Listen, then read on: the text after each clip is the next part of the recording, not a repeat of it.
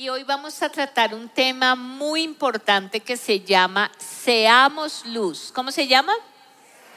Seamos luz. Y cuando hablamos de luz, la luz precisamente es un agente físico que nos permite ver todo lo que está a nuestro alrededor. ¿Qué es lo contrario a la luz? Oscuridad, ¿qué más? Tinieblas, exactamente. Y cuando nosotros prendemos el televisor, escuchamos la radio, todas las noticias que oímos como que aparentemente nos quieren dar a entender como si estuviéramos en oscuridad, en tinieblas, como si no hubiese esperanza. Precisamente esta semana estaba viendo una encuesta que se llama Bogotá, ¿cómo vamos?, donde entrevistan a muchas personas aquí en la ciudad y el 96% manifiesta no querer salir a la calle por miedo a ser atracado. ¿Cuántos aquí alguna vez ha sentido miedo a ser atracado? Sinceramente. También eh, la misma encuesta dice que el 43% manifiesta estar en pobreza, el 66% no tener un empleo formal. Entonces con estas cifras, como que uno dijera, bueno, la situación está muy difícil, ha aumentado la inseguridad, la depresión, la salud mental, los casos de salud mental también, los casos de suicidio. Pero en medio de todas estas circunstancias y de todas estas noticias, definitivamente se necesita una luz. ¿Y por qué hoy estamos hablando de la luz? Quiero que hagamos un ejemplo, si no me pueden apagar todas las luces, por favor. Cuando todo queda en oscuridad, como en este momento, hagamos un ejercicio. ¿Será que usted puede ver la persona que está al lado? A ver, intente ver al del lado, al del otro lado, al de atrás, a mí tampoco. Pero si yo me hago aquí, debajo de este rayo de luz, ¿será que me pueden ver? Muy bien. Por eso es tan importante la luz, porque la luz nos permite ver lo que la oscuridad no nos deja ver. Y es muy importante entender que en este tiempo hay una luz que nos trae Jesús, que nos trae su palabra, y es ese propósito que nosotros debemos cumplir aquí en la tierra. Esa luz que ustedes ven al lado izquierdo mío, al lado derecho de ustedes, representa el propósito de Dios, representa la misión que tú tienes aquí en la tierra, esa misión de ser influencia, esa misión de llevar un mensaje, esa misión de ser parte del cambio que todos queremos. Y cuando nosotros recibimos la luz de Jesús, pero empezamos a andar en la luz de qué? La luz de la palabra, esa luz nos va guiando paso a paso para tomar decisiones correctas, para andar por la senda correcta y ahí es cuando definitivamente podemos llegar a ese propósito por el cual tú y yo estamos aquí en esta reunión. Por eso es que nosotros necesitamos ser luz. Ahora tú dirás, bueno, pero ¿cuál será ese propósito específico aparte de la salvación, aparte de tener la vida eterna. Y hoy quiero compartirles algo que está en un texto, que está en Lucas 10 del 25 al 37. Antes de compartirles este texto, pues decirles que la Biblia dice que los hijos de Dios somos hijos de luz, que no somos hijos de las tinieblas, sino que somos hijos del día y que la gente afuera está esperando la manifestación de los hijos de Dios y de los hijos de luz. Por eso nosotros tenemos una responsabilidad cuando recibimos la luz de Dios y es no solamente ser iluminados nosotros, ser bendecidos nosotros, sino llevar esa luz y llevar ese mensaje a todos aquellos que lo necesitan. Vamos a Lucas 10 del 25 al 37, se los voy a leer. Y aquí un intérprete de la ley se levantó y dijo para probarle, Maestro, haciendo qué cosa heredaré la vida eterna. Él le dijo, ¿qué está escrito en la ley? ¿Cómo lees? Aquel respondiendo dijo, amarás al Señor tu Dios con todo tu corazón, con toda tu alma, con todas tus fuerzas y con toda tu mente, y a tu prójimo como a ti mismo. Y le dijo, bien has respondido, haz esto y vivirás. Pero él, queriendo justificarse a sí mismo, dijo a Jesús, ¿quién es mi prójimo? Respondiendo Jesús dijo, un hombre descendía de Jerusalén a Jericó y cayó en mano de ladrones, los cuales le despojaron e hiriéndole se fueron dejándolo medio muerto. Aconteció que descendió un sacerdote por aquel camino y viéndole pasó de largo. Asimismo un levita, llegando cerca de aquel lugar y viéndole, pasó de largo. Pero un samaritano que iba de camino vino cerca de él y viéndole fue movido a misericordia y acercándose vendó sus heridas, echándole aceite y vino, y poniéndole en su cabalgadura lo llevó al mesón y cuidó de él. Otro día al partir, sacó dos denarios y los dio al mesonero y le dijo, cuídamelo, y todo lo que gaste de más yo te lo pagaré cuando regrese. ¿Quién pues de estos tres te parece que fue el prójimo del que cayó en manos de los ladrones? Él dijo, el que usó de misericordia con él. Entonces Jesús le dijo, ve y haz tú lo mismo. Tremenda respuesta que Jesús le da a este maestro de la ley. Le hace la pregunta a Jesús, ¿qué tengo que hacer para heredar la vida eterna? En otras palabras, ¿qué tengo que hacer para ser salvo, pero también para ser un buen cristiano? Y ahí es cuando Jesús le dice, hay que hacer dos cosas importantes. Lo primero, y creo que esto lo vimos hace ocho días aquí en la reunión, vas a amar a Dios con todo tu corazón, con todas tus fuerzas, con toda tu alma, con toda tu mente. Pero lo segundo y muy importante que Jesús hace hincapié y le dice, vas a amar al prójimo como a ti mismo. Y entonces es cuando el maestro le hace, ¿quién es el prójimo? Le hace la pregunta, explícame Jesús, ¿quién es el prójimo? ¿A qué te refieres cuando hablas de prójimo? Y empieza a describirle todo lo que pasó con este hombre judío. Antes de estar en, en esta explicación, es importante si tú vas al diccionario y miras qué significa la palabra prójimo, la palabra prójimo significa próximo, el que está cerca, pero también dice la palabra, el diccionario es el vecino, el que vive cerca a ti. Porque a veces cuando pensamos en prójimo pensamos mi familia, mi papá, mi hermano, mi hijo, pero el significado va un poco más allá. El significado abarca todos aquellos que viven cerca a ti, todos aquellos a los cuales tú puedes influenciar la persona que visitas por la mañana cuando vas a comprarlo del desayuno, el celador de la esquina, la persona de la peluquería, la persona del taxi, aparte de tu familia, aparte de tu jefe, de tu compañero de trabajo, ese es el prójimo. ¿Y qué dijo Jesús? Tú a ese prójimo, a ese vecino, a esa persona, debes amarlo como a quién? ¿Como a quién? Como a mí mismo. ¿Será que nosotros nos amamos a nosotros mismos? Claro que sí. Estamos pensando constantemente cómo mejorar, cómo alcanzar nuestras metas, cómo ser bendecidos, cómo avanzar en todas las áreas de nuestra vida. Y Jesús dice, es importante que tú pienses en ti mismo, te ames a ti mismo, pero si quieres heredar la vida eterna, si quieres entrar al reino de los cielos, debes amar a ese prójimo como a ti mismo.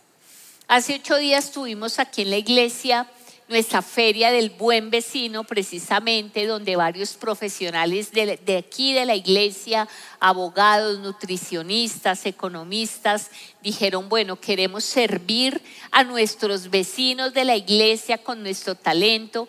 Y me impactó un señor que venía con un caso bastante delicado, a punto de entrar a la cárcel y me decía, mira, yo he estado orando por una respuesta ocho años y no tenía cómo pagar un abogado, pero hoy recibo esa respuesta gracias a Dios. Y eso me hizo pensar qué tanto nosotros conocemos la necesidad de ese vecino, de ese prójimo, de ese familiar, de esa persona que está a nuestro lado. Esta pandemia, si bien nos tocó a unos o a otros de una u otra manera, lo que hizo fue, de cierta manera, encerrar. Cuando vinieron las cuarentenas y estuvimos encerrados, fue no solamente encerrarnos en nuestra casa, sino que de cierta manera encerrarnos y pensar en nuestros problemas, en nuestra dificultad y muchas veces dejar de ver el problema o la necesidad del que está a nuestro lado. Y aquí es donde Jesús empieza a relatarle la historia a este maestro y le dice, mira, había un hombre, un judío, que iba bajando y lo toman unos ladrones, lo atacan los ladrones y hacen tres cosas con él.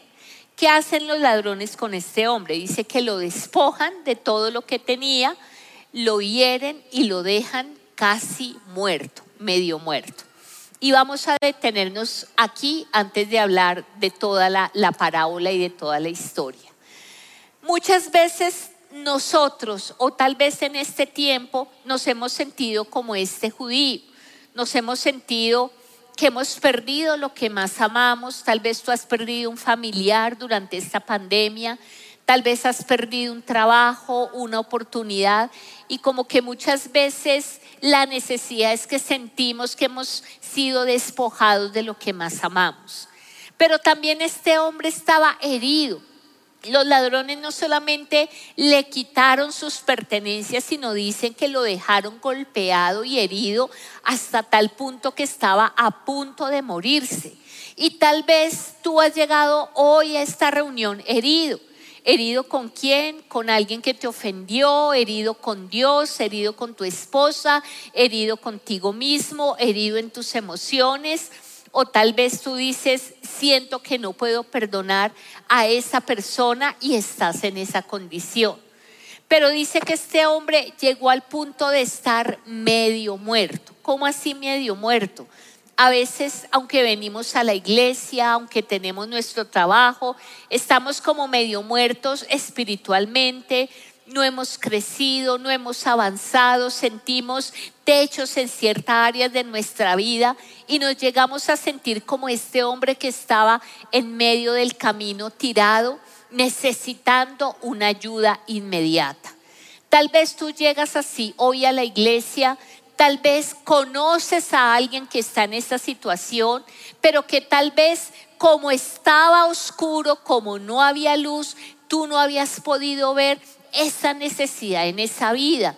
No habías podido ver que esa persona estaba medio muerta sin conocer de Dios. No habías podido ver que esa persona está herida en este momento, está con depresión, está con una idea de suicidio, está sin ganas de vivir. Tal vez no te has dado cuenta que esa persona, ese familiar, ese vecino le han despojado de todo lo que esa persona amaba. Y yo sé que mientras yo voy hablando, tú vas a ir pensando y Dios va a traer a tu mente y a tu corazón personas que necesitan, personas que de pronto tú has pasado de largo, personas que de pronto hemos sido indiferentes, pero que tenemos que salir de este lugar a hacer algo por esa persona, algo por esa familia, algo por ese vecino, algo por esa persona que vemos todos los días ahí en la esquina, pero que no nos hemos acercado a preguntarle qué es lo que tú necesitas, en qué te puedo ayudar, en qué te puedo servir. Y vemos que esta era la condición de este, de este próximo, de este vecino. Estaba a punto de morir. Y aquí intervienen otras tres personas. Habla la historia de un sacerdote y cuando habla el sacerdote, pues el sacerdote era la persona que en la época tenía el rango espiritual más alto, era la persona que estaba en el templo, pero dice que este sacerdote pasó y medio vio a este hombre que estaba tirado en el piso, pero siguió de largo. También habla de un levita y el levita pues era la persona encargada de la alabanza, de la adoración en el templo, una persona no de tan rango como el sacerdote, pero sí una persona espiritual. Y dice que también pasó, medio miró a este hombre que estaba tendido en el piso, pero también siguió de largo. Y por fin entra a la escena quién? Un samaritano. ¿Quién era este samaritano? Este samaritano no era, no tenía un rango, no tenía un título, no era la persona supuestamente más eh, espiritual o más docta o más eh, con muchos recursos. Por el contrario, si usted estudia la historia, los judíos y los samaritanos eran enemigos, no se podían ver porque los samaritanos alegaban que venía del pueblo de Dios, los judíos decían que los samaritanos no eran de la descendencia del pueblo de Dios, hasta tal punto que los judíos ni siquiera podían comer un alimento preparado por los samaritanos porque era considerado como algo inmundo. Entonces ellos no se podían ni ver.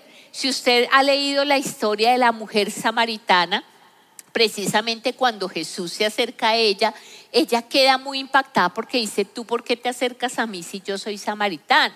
Entonces, volvamos aquí a la historia. Este samaritano tenía todos los argumentos para seguir de largo también.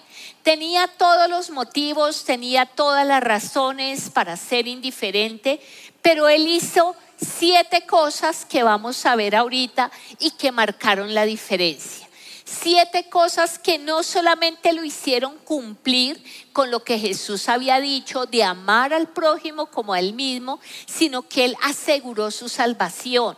Él empezó a crear un cambio en ese momento, un cambio en la sociedad. Él comenzó a ser ejemplo, él comenzó a llevar un mensaje diferente, un mensaje de esperanza, un mensaje de reconciliación, que aún fue un ejemplo para el sacerdote, que aún fue un ejemplo para el levita. Porque yo te digo algo, lo que Dios busca de nosotros no es que seamos religiosos, sino que nosotros seamos oidores y hacedores de lo que dice la palabra de Dios. Y que el amor de Dios y la luz de Dios que hemos recibido cuando aceptamos a Jesús en nuestro corazón, verdaderamente nosotros no la escondamos, debajo de la mesa, sino que la pongamos encima para alumbrar, la pongamos encima para hacer una influencia, la pongamos encima para traer vida y esperanza a muchos que lo necesitan. Entonces, ¿cuántos quieren saber los siete pasos de lo que hizo el samaritano y que ahora nosotros vamos a hacer para cumplir lo que Jesús nos dijo de amar a nuestro prójimo como a nosotros mismos? ¿Cuántos? A ver. Listo. Entonces, lo primero, lo primero es que él no fue indiferente. O sea, la primer, lo primero que él hizo es, a diferencia del sacerdote y el levita, él no fue indiferente.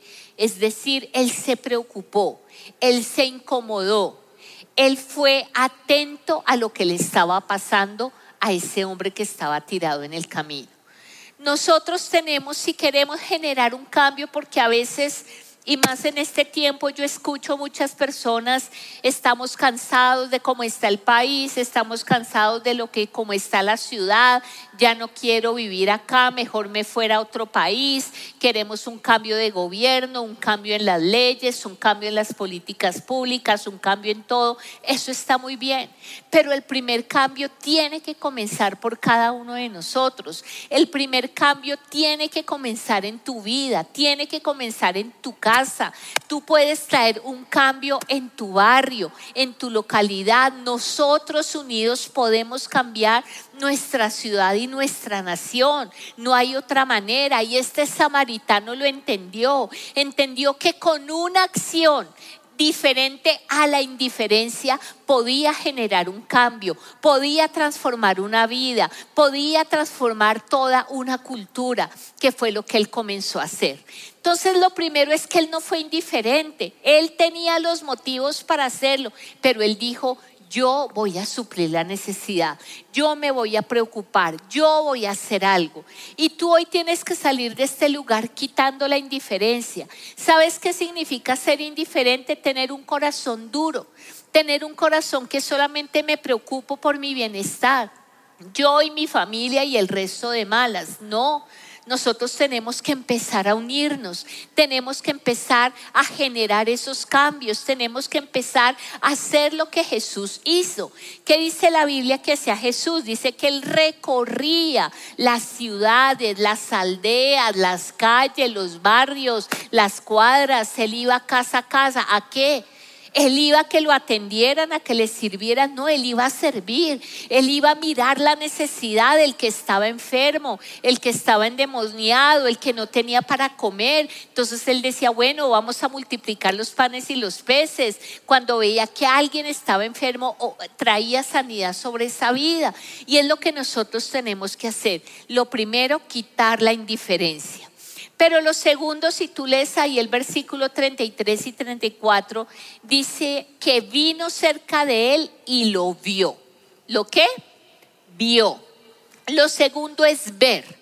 Cuando yo abro mis ojos, cuando tengo la luz en mi vida y quiero llevar esa luz, entonces mis ojos se abren y yo puedo ver.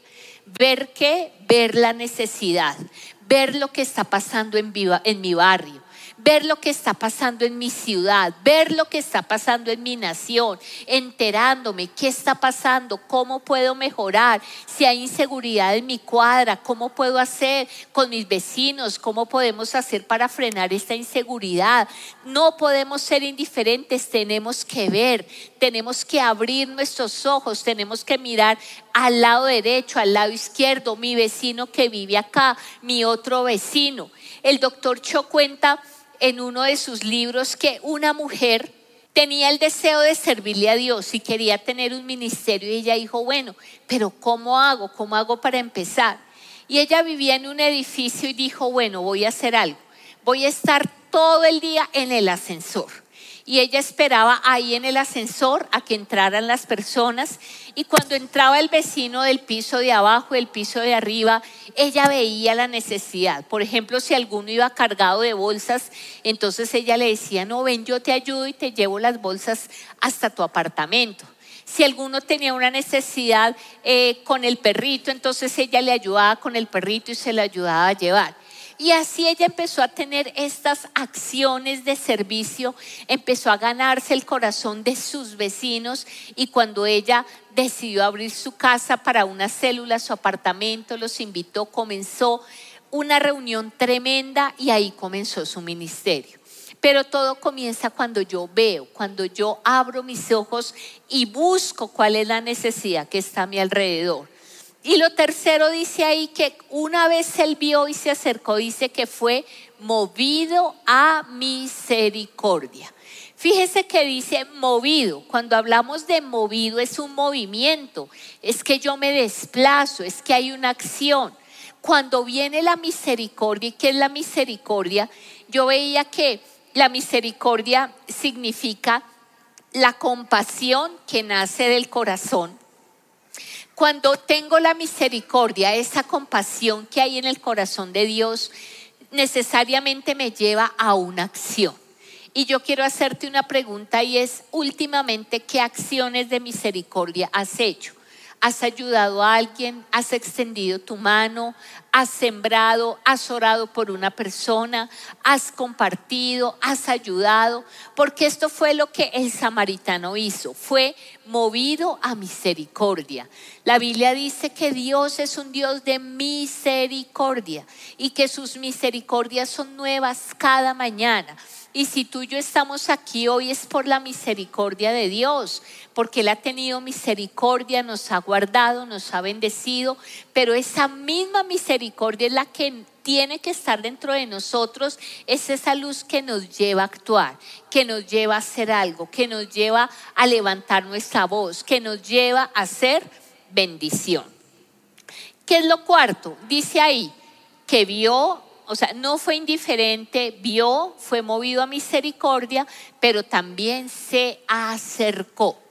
Y acercarse significa desplazarme para, para precisamente estar más cerca a esa persona. Hoy en día como que nos hemos acostumbrado a estar solos en nuestro cuarto, en nuestra casa. Hace como ocho días que se cayeron las redes, no sé cuántos se les cayó el WhatsApp y eso fue bueno, quedamos incomunicados con el jefe, con el compañero, pero ahí es como una reflexión, ¿qué es más importante hoy en día, las redes sociales o mi relación con las personas? Las redes sociales o lo que yo pueda hacer con la persona que está a mi lado. ¿Cómo estás tú con las relaciones con las demás personas, con tu familia, con tus compañeros de trabajo, eres una persona sociable, una persona que ayuda, una persona que sirve, porque eso fue lo que hizo Jesús, acercarse. Nosotros no podemos vivir en una burbuja, nosotros no podemos vivir guardados, tenemos que salir de las cuatro paredes de la iglesia, tenemos que salir de nuestras casas y tenemos que ir, acercarnos y mirar la necesidad. Pero dice que después de acercarse, él vio que este hombre estaba herido y lo que hizo fue vendar. Dice ahí que vendó las heridas de este hombre echándole aceite y vino. Yo estoy segura que este samaritano no era enfermero, no era médico de profesión, pero él vio que este hombre se estaba muriendo y él no se esperó a llamar la ambulancia, él no se esperó a llamar al médico, sino él de una vez tomó el aceite, tomó el vino y empezó a curar las heridas del judío. Es decir, que le brindó los primeros auxilios. ¿Y cuántos a tu alrededor necesitan primeros auxilios? ¿Cuántos a tu alrededor están necesitando esa ayuda inmediata, que no es en un mes? A veces decimos, no, yo cuando me acuerde, yo cuando pueda, yo cuando me sienta mejor, entonces ahí sí de pronto ayudo. No, hay personas que están a punto de morir, hay personas que están a punto de quitarse la vida, están a punto de separarse, están a punto de perder su negocio, están a punto de no seguir adelante y están esperando que tú hagas lo que hizo el buen samaritano, vendar las heridas, curar las heridas, echar el aceite, echar el vino, llevar el mensaje, orar por ellas y estar ahí pendiente con esa ayuda. Pero también después de vendar la herida hizo algo muy importante, porque a veces nosotros pensamos que la ayuda es algo momentáneo, es como solamente suplir el momentico y ya. Pero este samaritano dijo algo, él dijo, no, yo, yo no me puedo quedar solamente dándole, echándole aceite y vino a este hombre. Yo tengo que hacer algo más. Y él dio un paso más y dijo, yo voy a cuidar de él. ¿Yo voy a qué? A cuidar de él. Hizo algo tremendo. Dice que lo recogió se inclinó, lo recogió, lo echó, en, lo subió al caballo que él tenía y dice que ahí lo desplazó y llevó a este hombre hasta el mesón. Es decir, lo llevó a un lugar, no lo dejó tirado en la calle, sino lo llevó a un lugar seguro. ¿Qué tipifica el mesón? ¿Qué tipifica ese cuidado? Significa que ahora nosotros no solamente vamos a llevar una ayuda, vamos a llevar un mensaje de esperanza, vamos a llevar un mercado, una bolsa de leche, unos huevos, eso es importante, pero también vamos a ubicar esta persona, este vecino, esta familia en una célula. Y yo quiero hacer aquí una pregunta y es, ¿cuántos de los que están aquí asisten a una célula? Muy bien. ¿Cuántos de los que están aquí tienen en su casa una célula? Muy pocos. ¿Y cuántos les gustaría abrir su casa para una célula? Varios tienen su mano levantada. Miren lo que pasa cuando nosotros decidimos encender esa luz en un barrio, encender esa luz en un conjunto. Se comienza a prender una luz que es una célula, ese grupo de oración. Pero si otro de los que está aquí toma la decisión, también se enciende la otra luz. Son dos luces. Pero si nosotros aquí decidimos cuidar a las personas, decidimos darles ese alimento semanalmente de la palabra, orando por ellos, preocupándonos por su necesidad, ¿qué va a ocurrir en la ciudad? Se van a comenzar a encender las luces y vamos a traer un cambio a nuestra ciudad y a nuestra nación. Fuerte ese aplauso al Señor. Fuerte ese aplauso. ¿Y por qué les digo esto? Hace poco estaba aquí con el alcalde de Puente Aranda mostrándole la situación de la iglesia, los habitantes de calle, cómo ha aumentado la inseguridad, el hurto, vinieron todas las entidades del distrito, el coronel que atiende la zona. Y él me decía, mira, yo puedo hacer lo que tengo que hacer, vamos a traer el programa, vamos a hablarle a los habitantes de calle, vamos a aumentar el número de policías. Pero él me decía algo, me decía, ustedes la iglesia hacen algo que nosotros no podemos hacer. Ustedes son los únicos que pueden cambiar una vida con el mensaje que dan. Ustedes son los únicos que pueden convencer a alguien de un cambio de vida, que dejen la droga, que dejen la calle, que decidan entrar a un programa donde van a estar mejor. Son los únicos que lo pueden hacer y por eso nosotros necesitamos trabajar en equipo, me decía él. Y yo les digo algo, el mensaje que tú tienes, la luz que tú tienes es poderosa, pero tú no la puedes esconder, tú la tienes que poner para iluminar. Y qué bueno es que nosotros podamos reactivar nuestra célula en este tiempo, podamos abrir nuestra casa para una célula, para un grupo de oración. Empecemos a encender esa luz ahí donde vivimos, en nuestro conjunto, como hizo esta mujer que empezó a mirar la necesidad de sus vecinos en el ascensor. Sí hay necesidad, sí hay vecinos que necesitan ayuda, sí hay alguien alrededor que necesita esos primeros auxilios, pero nosotros tenemos que determinarnos, vamos a cuidar de ellos. Después de que él cuidó, dice que no solamente quedó ahí, dice que también dio. Fíjate que dijo que sacó dos denarios y dos denarios representan más o menos lo que hoy en día son dos meses de arriendo. Y él le dijo al mesonero, ¿sabes qué? No solamente aquí lo cuido, sino que voy a pagar por todo lo que él consuma y si cuando yo vuelva él ha gastado algo de más, yo te lo voy a pagar.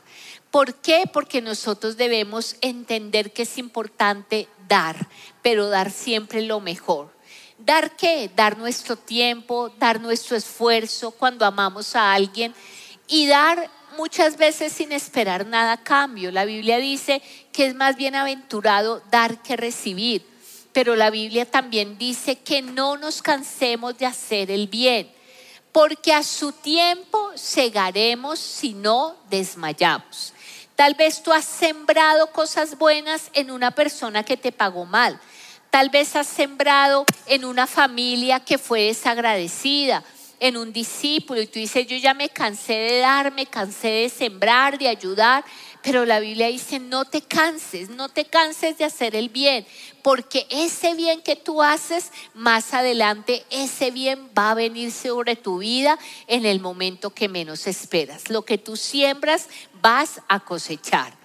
Y Pablo también dijo en 2 Corintios 12:15, yo con el mayor placer gastaré lo mío y aún yo mismo me gastaré del todo por amor de vuestras almas, aunque amándoos más, yo sea amado menos. ¿Qué decía Pablo? Yo los amo de tal manera que estoy dispuesto a dar todo de mí, a desgastarme mi vida, mis recursos, lo que sea. ¿Por qué? Por amor de ustedes, por amor de sus almas, aunque a medida que yo los ame ustedes no me amen igual, pero yo lo voy a hacer porque los amo.